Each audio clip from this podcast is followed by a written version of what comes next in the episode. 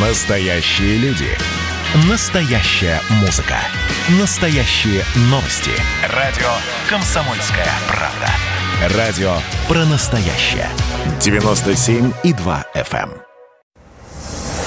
Эксклюзив. Здравствуйте, у нас в гостях Сергей Бурунов, актер, который сыграл главную роль в замечательной комедии «Родные», которая вышла в прокат 11 февраля. По сюжету этого фильма герой Сергея Бурунова едет на Грушинский фестиваль, чтобы исполнить там мечту всей своей жизни – спеть песню собственного сочинения со сцены в форме гитары. Там он встречает барда Олега Митяева. А вам с Митяевым как-то удалось пообщаться? Ну, вы там пересекаетесь в кадре и на съемках пересекались. Как-то Да. вы общались? оказался замечательным совершенно человеком. Вот я ему сейчас должен отправить, до сих пор он мне пишет э, неудобно, потому что я... Он там собирает какую-то книжку, мне подарил книжку кулинарных рецептов, там, то ли дедушки, то ли кого-то. Ну, таких простых рецептов. Он говорит, ну, пришли что-нибудь. Вот Шервин Александр Анатольевич, говорит, прислал, он говорит, э, рецепт яичницы. Он говорит, я говорит, люблю яичницу, все. Он говорит, что ты любишь? Я говорю, кабачки. Ну, вот напиши. Я, говорит, издам такую вот книжку. Ну, Вот так мы поболтали. А он вам как ее подарил, эту книжку, вы сказали? или- Да, он мне подарил, подписал. да. Она, в Ну, смысле, издана в виде... э, Нет, а первая, первая издана, а вот сейчас он издает вторую. То А. есть он лет всяких вот известных рецепты любимые вот такие. Ну вот, и вот, в общем-то, поболтали хорошо. Нет, он очень-очень классный дяденька, да. А какую вы мечту сами э, вот хотели бы так исполнить? Вот вы можете Да. исполнить одно желание, о чем вы мечтали всю жизнь. Что бы вы сделали? Я из всех э, я бы хотел быть э, очень богатым, здоровым и веселым. И ничего не делать. Ну, а съе- съездить куда-нибудь там в Австралию, я не знаю, там в Я, Антарктиду? я нет? буду здоровый, веселый и очень богатый. Поверьте мне, я объеду все, что угодно. И даже, наверное, долечу до Марса. Но вы, кстати, изначально же учились на летчика, и об этом очень мало кто, по-моему, знает. Почему вас туда потянуло, и вы жалеете иногда, что не стали летчиком? Как-то просыпается у вас эта меч- мечта полетать еще, посидеть за штурвалом? В силу своей мечтательности, наверное, и э, романтичности, да, я романтизировал эту профессию, а на элемент в ней есть, но действительность обучения оказалась э, другой. Не то, что я предполагал. Когда я поехал учиться в Качинское летное училище, высшее военное авиационное училище э, историческое, которое, к сожалению, э, расформировали. Вот, хотя я считаю, что очень зря. Вот, потому что есть, э, там было чем гордиться э, нашей э, стране. Вот. Почему мечтал? Ну, как-то так случилось. Я увидел однажды в аэропорте Домодедово, мы кого-то встречали, я был маленький, папа меня повез в аэропорт Домодедово, и я увидел, какие самолеты а, на самом деле есть. э, что я не ожидал, что они такие огромные, потому что я всегда думал, что это какие-то маленькие мухи на, на небе, а, вот, и что такое самолет, я не предполагал. И когда я это увидел, меня парализовало. Вот, я, я стоял, э, вот, на, когда там перрон, и вот это стекло, да, в зале ожидания, и я не мог оторваться. Это не, не- невозможно описать это состояние, что проис- происходило в моей голове и в моей душе. Вот, и с тех пор я не мог это забыть. Э, Я хотел быть вот этим летчиком, гражданским. Все, значит, э, Тамара, принеси кофейку, как э, умеет и в, в экипаже. Вот, вот это вот очень мне хотелось сказать. Вот, все время. А, Вот, и белая рубашка, там стюардессы, все дела. Но потом меня что-то переклинило. Ну, маме моей говорили, что это самое, что ребенок-то нездоров. Ну, потому что все, все едут в Москву учиться, а он решил поехать из Москвы в Волгоград. Потому что Качинское училище, для справки, находило- находилось, базировалось в городе Волгограде вот, в историческом городе Героя Волгограде. Ну, вот, и я поехал туда с папой. Сутки мы ехали на, на- туда на поезде. Ну, Вот. А, Так что вот, и потом как-то не сложилось у меня. Я понял, что я не армейский, я человек, и военная авиация, конечно, это все красиво. В первую очередь было для меня это очень романтично и героично. Это я, ну, эпично. Вот. Но э, служба, так сказать, э, стойко и мужественно переносить лишения и тяготы военной службы, что-то я оказался не готов. Так, Как подождите, а, а гражданская авиация? А в гражданской авиации тоже было не очень-то все сладко на тот момент, в тот период. Э, когда я поступал, э, там мне сказали, что без блата ты вообще туда не поступишь. Как говорят, э, в авиации надо быть с молоду, да, и желательно, чтобы там в основном все династии, то есть там были сыновья, там кто, кто точечно поступал, как я, да, бывает. Но в основном сыновья военных, сыновья летчиков, то есть э, там и в гражданской авиации то же самое, там вообще там дядя, сват, брат, там дядя Вася, там дядя Коля, кто-то кого-то учил когда-то, а это его сын, ух ты, ничего себе. Вот, э, ну, как-то вот так. Mm. Вот, тем более, что училище на тот момент э, гражданская авиация находилась в, в городе Ульяновске, э, тоже неспокойный городок, э, говорят и до сих пор. Ну, вот. А человек я э, родом э, из города героя Москва. Вот. Говорят, что не очень москвичей-то. Я испытал любовь своих соотечественников а, на себе в, в буквальном смысле. Очень много нового узнал о своей интересной жизни вот, в городе Героя Москва. Вы хоть немножко научились э, самолет-то водить? Вот если у вас будет безумно много денег, вы купите себе частный самолет? Может? Нет, я не куплю частный самолет, потому что его дорого содержать. Люди покупают. Я знаю людей, у которых э, а, безумно, безумно много денег не бывает. Начнем с этого. Они э, просто покупают его для того, чтобы сказать, что у меня есть самолет. И вот так вот приложить руку к груди и закатить глаза. За него надо платить, за аренду, надо платить механику зарплату, надо проводить регламентные работы. Нужно самолет должен летать и приносить деньги. Если он просто так стоит, ты пришел, покатался и поставил, поверьте мне, а еще платить за него налоги. Ну вот, а налоги там, не дай бог, каждому вот, за это транспортное средство. И бумажек там на него... Ну, в общем, там это целая история с, с самолетом. Нет, мне достаточно будет заплатить безумные деньги, покататься на всем, э, на всем, на чем я хочу, сколько угодно, хоть весь аэродром. Ну, кататься вы все-таки сможете водить там самолет, ну, как бы ну, летать на нем. Я умею пилотировать э, легкомоторное э, воздушное судно, там, не, не помню, до полутора тонн, что ли, весом, до трех с половиной, не помню, сухопутное. Я нашел ваше старое интервью «Комсомольской правде». 11 лет назад вы были звездой большой разницы, говорили, что вас почти не узнают на улице. Вот прошло 11 лет, сейчас вас наверняка узнают. Какие неприятные у этого есть стороны? Вот вы же не можете, наверное, да, вот зайти в бар, в магазин, как обычный человек. Там э, будут приставать люди, типа, давайте сфотографируем фотографируемся, давайте то, давайте это, или нет? Ну, конечно, за 11 лет много изменилось. Я, ну... я из дома могу выйти, не то что в магазин или в бар. Вот, потому что весь район знает, что я здесь живу, на какой машине я езжу. Ну, естественно, в Ашан и в метро или в твой дом, или в какие-то крупные, в Мегу, тем более, уже мне не очень-то вход открыт, я бы так, мягко выражаясь, сказал. Вот, потому что, ну, это можно и не вернуться оттуда. Нет, никаких негативных сторон я в этом не вижу. Все очень хорошо. Просто как-то иногда хочется пожить человеческой жизнью, не совсем получается. Мой выход нужно планировать, ну вот, нужно это с менеджментом обговаривать, в какой ресторан пойти, за какой столик сесть. А мне хочется, как раньше, вот я праздно вот шатался, пока никому не нужен был. Вот я ходил совершенно спокойно, где хотел, в любой бар мог зайти. А сейчас не в, лю...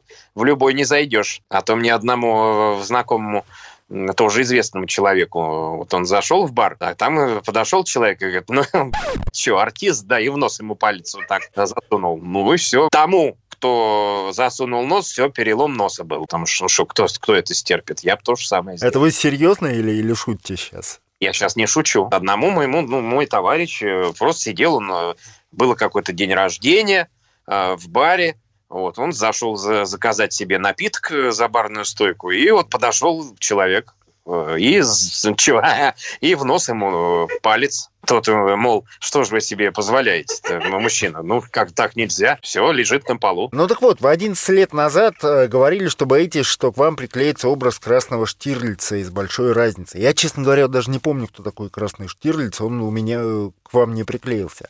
А сейчас вы не боитесь, что приклеится, ну, допустим, там полицейский с Рублевки, как самое известное на данный момент, опять же, роль? Ну, не то, что приклеится образ э, красного Штирлица, была прекрасная пародия, если кто не помнит. Ушло очень у меня много времени и сил, не только у меня и у моего э, предыдущего агента, э, при разговорах с продюсерами и с кастинг-директорами, что я пародист. Это было связано с, э, ну, как бы с моими переживаниями по поводу того, что меня не берут э, на другие э, роли. Ну, вообще просто на роли, на, в, в проекты. Потому что все заканчивалось тем, что он говорит, да, говорит, мы знаем его, мы, мы знаем, да, хороший артист но, артист, но он же пародист, а у нас серьезный проект. И поэтому вот большая разница, с одной стороны, конечно, дала мне такой мощный взлет.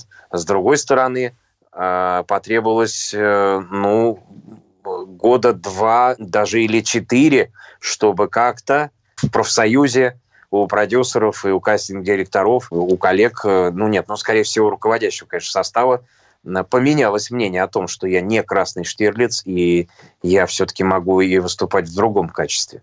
То же самое касается, ну, в, в, ну, с Владимиром Сергеевичем Яковлевым не могу сказать, что я на всю жизнь останусь, но это, это будет долго, потому что как фигура э, любимая на, на, народом этот персонаж, поэтому но мне нужно как артисту, конечно же, двигаться дальше. Говорят, что у комедийных актеров часто есть мечта проявить себя в драме, потому что, ну, комедию многие считают низким жанром. Вам это свойственно? Вот мечта именно сыграть какую-то серьезную драму, попробовать себя превратиться вот такого серьезного драматического артиста. Тот, кто может рассмешить, э, совершенно легко справится с драматической ролью и уж тем более с трагедией. Потому что те, кто смешат, поверьте, слез у них предостаточно. Это Денис Корсаков Табаков. Мы говорим с Сергеем Буруновым, замечательным актером. Не переключайтесь.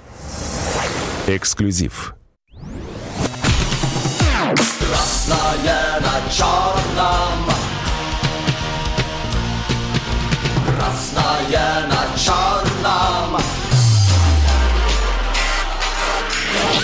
Там, где вода И в небе смешки ломаных стрел Я руки протягивал вверх, я брал молнии в гость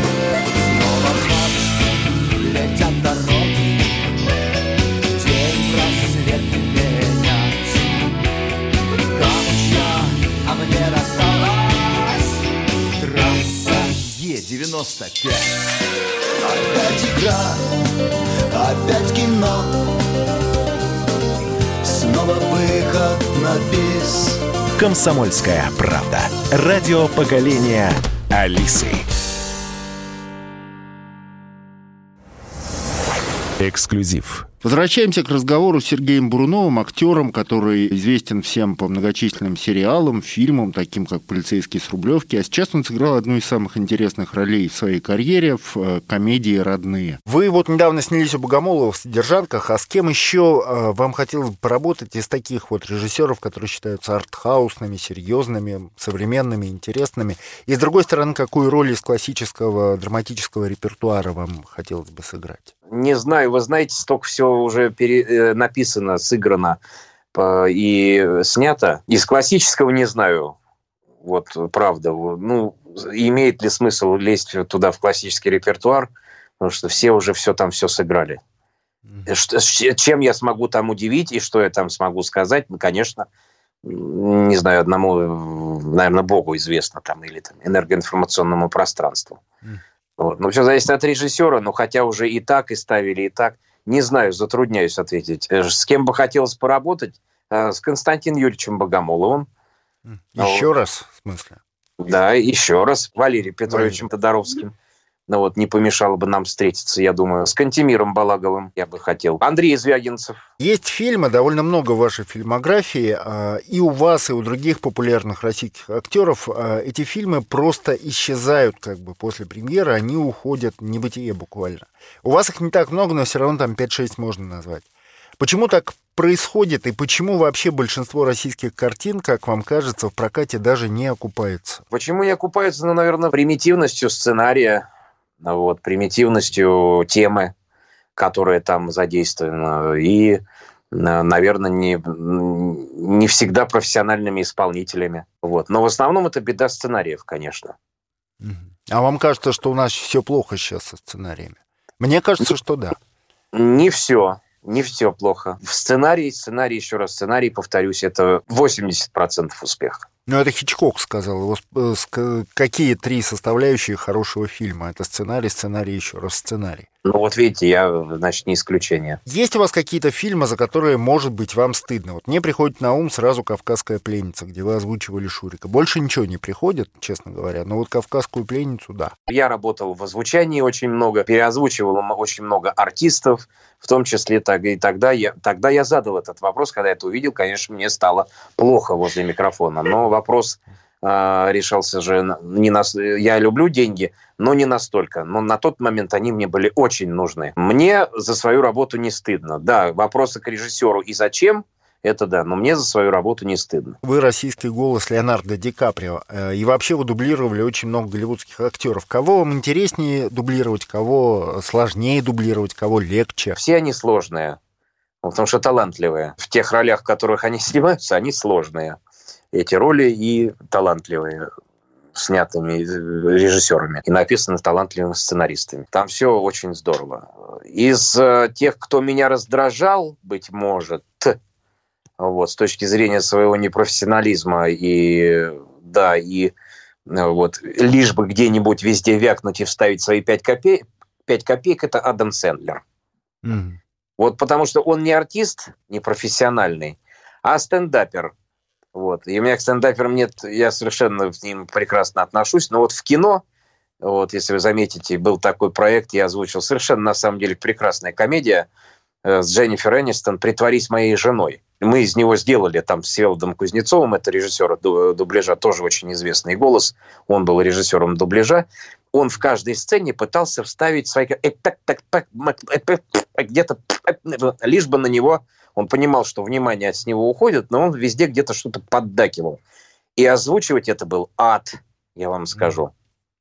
Вот в этом отношении, да. С остальными работать сказка и песня. С Леонардо Ди Каприо, с Джонни Деппом, э, с кого я еще? Да много кого. Но в основном Леонардо Ди Каприо, конечно, 2005 года. Вы сейчас будете этим еще заниматься? Вот вы сейчас стали одним из самых известных актеров в стране, и вы будете продолжать озвучивать Ди Каприо, Джонни Деппа или как, или нет?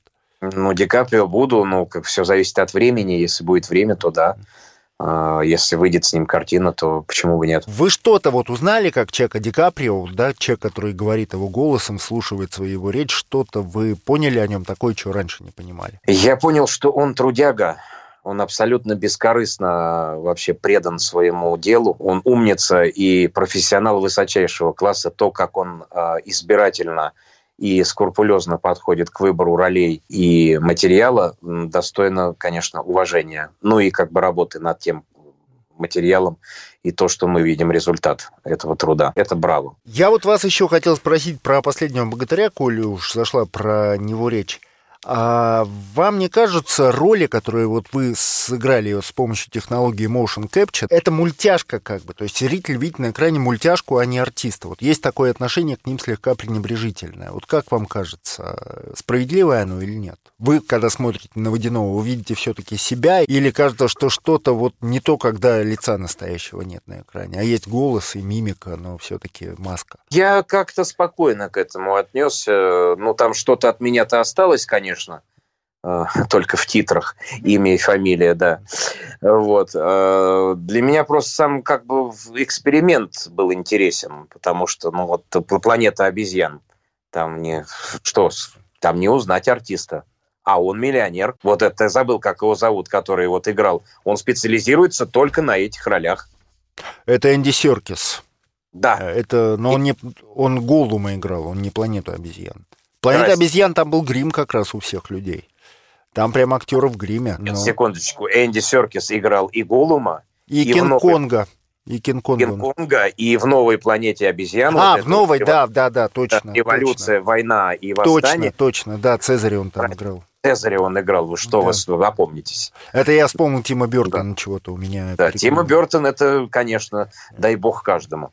Но mm. там тоже лиц не было, понимаете? Там mm. тоже не узнать. Там он у Тима Рота грим был 4 часа. Его спрашивали, говорит, как вы так удалось вам сыграть злого шимпанзе? Он говорит, вы 5 часов в этой посидите. Он говорит, и потом узнаете, как я уже сыграл э, шимпанзе злого. Я прекрасно понимал его, как никто. Вот, я мечтаю с ним познакомиться, потому что один из моих любимых артистов, ровно так же, как и Гарри Олдман. Но тем, вот, этих двоих я обожаю просто. Просто я его понимал, потому что я сам сидел по 5 часов на гриме, там по 3-4 часа. Большой разницы я прекрасно понимал его состояние. Я сыграл любого злого шимпанзе. Но, возвращаясь, э, любую обезьяну.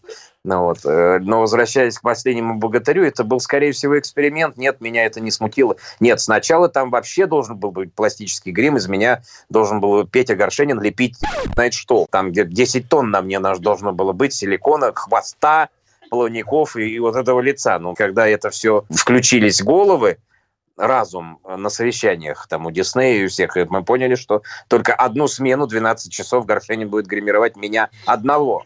Вот, и пришли к технологии вот этой motion capture, видеозахвата. Я как бы не расстроился особо. Я подумал, ну, думаю, прикольно попробовать, а как вот э, это, это все работает. Ну вот и попробовал.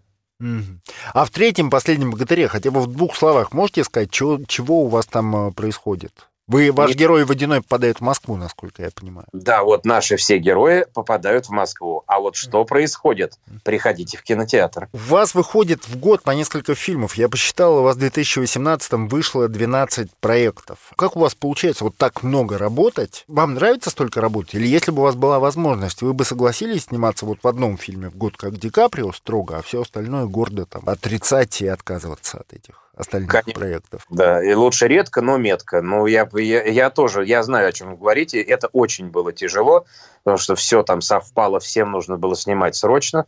И, поверьте, это было очень тяжело. Невозможно так. Э, просто там все друг на друга, так скажем, наложились, и всем нужно было снимать срочно и вчера. Вот, поэтому я э, сторонник все-таки редко, но метко, как вы подметили. Вот, лучше один, но к нему готовиться, и это все, это все, короче говоря, вот эта вот многостаночность, она сказывается на здоровье и на качестве э, исполнения. Очень. Вы сейчас это... можете себе позволить реже, да? Или сниматься? Чем раньше. Могу. Вы стали ощущать себя вот реально кинозвездой в последние годы после фильма там «Полицейский с Рублевки», да, двух Я фильмов? Я что такое вообще быть, э, вот это ощущать себя кинозвездой, ощущать себя звездой. Скромен я в этом отношении. Один менеджер у меня, вот директор, там, я же, у меня нет 12-метрового вагона трансформера там с э, с постельным бельем, с джакузи и с кофе, которыми какают вот эти вот квадраты. Кофе-лувак, да попиловато, да, чтобы он вот какашечки заваривать, размалывать. Вот только их. Mm. Но вот такого райдера у меня нету, чтобы там э, у меня одно полотенце было черное, второе белое. И чтобы она черное висело слева, а белое справа. Иначе я не выйду в кадр.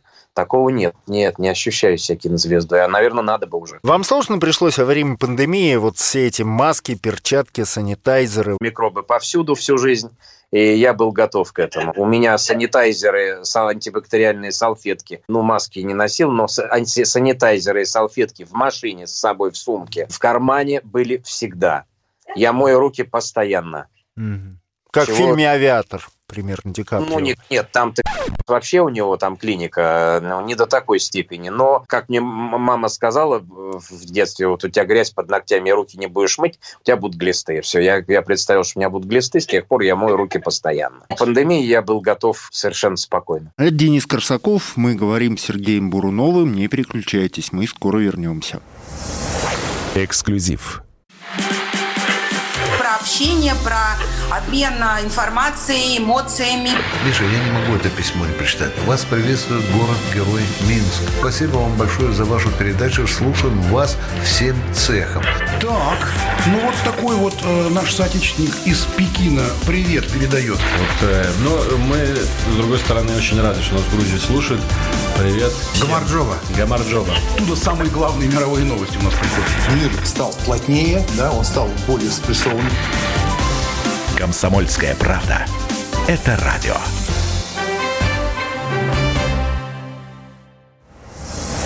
Эксклюзив. Здравствуйте еще раз. У микрофона Денис Корсаков. И я разговариваю сегодня с актером Сергеем Буруновым, которого все мы знаем по множеству теле- и кинопроектов, начиная от «Большой разницы», пародийная программа, которая начала выходить в эфир уже целых 13 лет назад, и заканчивая на сегодняшний день прекрасной комедией «Родные», которая 11 февраля вышла на экраны. Ваш коллега Саш Петров, которого вы прекрасно знаете и дружите, я думаю, с ним, он участвовал в прямой линии с Путиным, задал ему вопрос о малых городах, по-моему, России. А о чем бы вы Путина спросили? Когда позовут, тогда и будем. Чего сейчас фантазировать-то? Надо по мере поступления, что называется. Как у вас вот по-человечески ощущение от этой пандемии, да, ну год это все безумие длится, все устали, тут еще и деньги, евро по 90, и бог знает что с политикой. Вот у вас не есть ощущение какого-то вот света в конце, да, вот выхода, потому или наоборот, что мы пока все глубже зарываемся, зарываемся куда-то там? У нас что, когда просто-то было? Да, время сложное, но не, не хуже, чем э, какие-то там другие времена. У нас, у нас всегда сложно. Вот. Я всегда цитирую э, вот моих друзей, э, точнее, отрывок из спектакля моих друзей, квартета И, да, ребят, у них есть замечательный совершенно спектакль «Письма и песни». Одного персонажа исполняет Саша Демидов. Вот он говорит, как раз он говорит, отвечаю на все вопросы, на один самый главный вопрос всех вас, всех соотечественников и мой вопрос. Он говорит, отвечаю сразу, вот, вот, вот смотрите, четырьмя вещами – холодно, далеко, плохо, никогда. Все. да, светл, светлый получился ответ у вас сейчас. Да. Про пару из будущего. Мне очень понравился трейлер, но там я не видел, естественно, фильма, потому что где его посмотришь. Расскажите людям, вот зачем им надо идти на этот фильм? Вот прорекламируйте. Вот человек вот читает газету, да, видит интервью, и вот э, как вы бы его убедили пойти на эту картину? Какими словами? Если вы хотите разобраться в своих отношениях, научиться уважать э, друг друга и уважать чувства друг друга и не врать друг другу, сходите, посмотрите эту картину. А у ваших героев там, насколько я понимаю, у них э, не 20 лет женаты, и время, вот, ну, как бы, как говорится, время убивает все, да, вот время разрушило их отношения. У вас много знакомых, у которых получилось через 20 лет э, жить так же хорошо, как вот в первые в первый месяц знакомства? Или нет? Или вам кажется, что это нормальное течение, как в фильме «Пара из будущего»? Не все дошли до финиша, если, так скажем, э, отвечать на ваш вопрос. Вот, потому что понятно, что вначале там идет э, это все гормоны у нас же работают, да, а потом уже работа духовная, а все-таки над собой, и над чувствами, и уважение человеку, с которым ты живешь. Примеры есть. Через 20 лет э, у которых есть, их мало, но они есть, и это не, не может не вдохновлять, потому что вот я смотрю, например, на своего двоюродного брата с его супругой, они до сих пор в совершенно потрясающих отношениях, во взаимоуважении и любят друг друга, и абсолютно счастливы.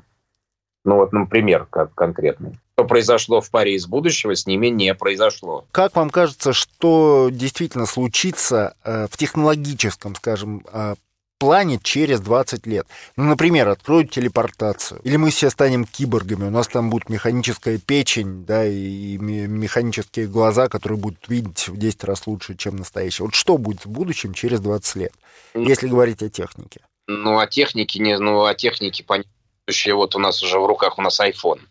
Вот, оно уже наступило, нам Стив Джобс это оставил, и неизвестно, что он еще придумал. Там оно такое милое будущее, оно как понятно, что оно условно художественно вымыш, вымышленное, но что касается нашего, это не, я не, не знаю, что будет. Что не, неизвестно, что будет через год, вы меня спрашиваете, что будет через 20. И это пусть ученые-футурологи действительно отвечают на этот вопрос, и уфологи вместе с ними – вот. Но мне кажется, как что заявлено в паре из будущего, Сири, точнее, там другой помощник, по-моему, у нас, я не буду называть, как его зовут, э, электронный будет повсюду. Огромное количество будет э, цифровых ресурсов в плане услуг, вот как госуслуги, там юридические услуги, оплаты товаров и всего-всего прочего. То есть это все будет не выходя из дома практически.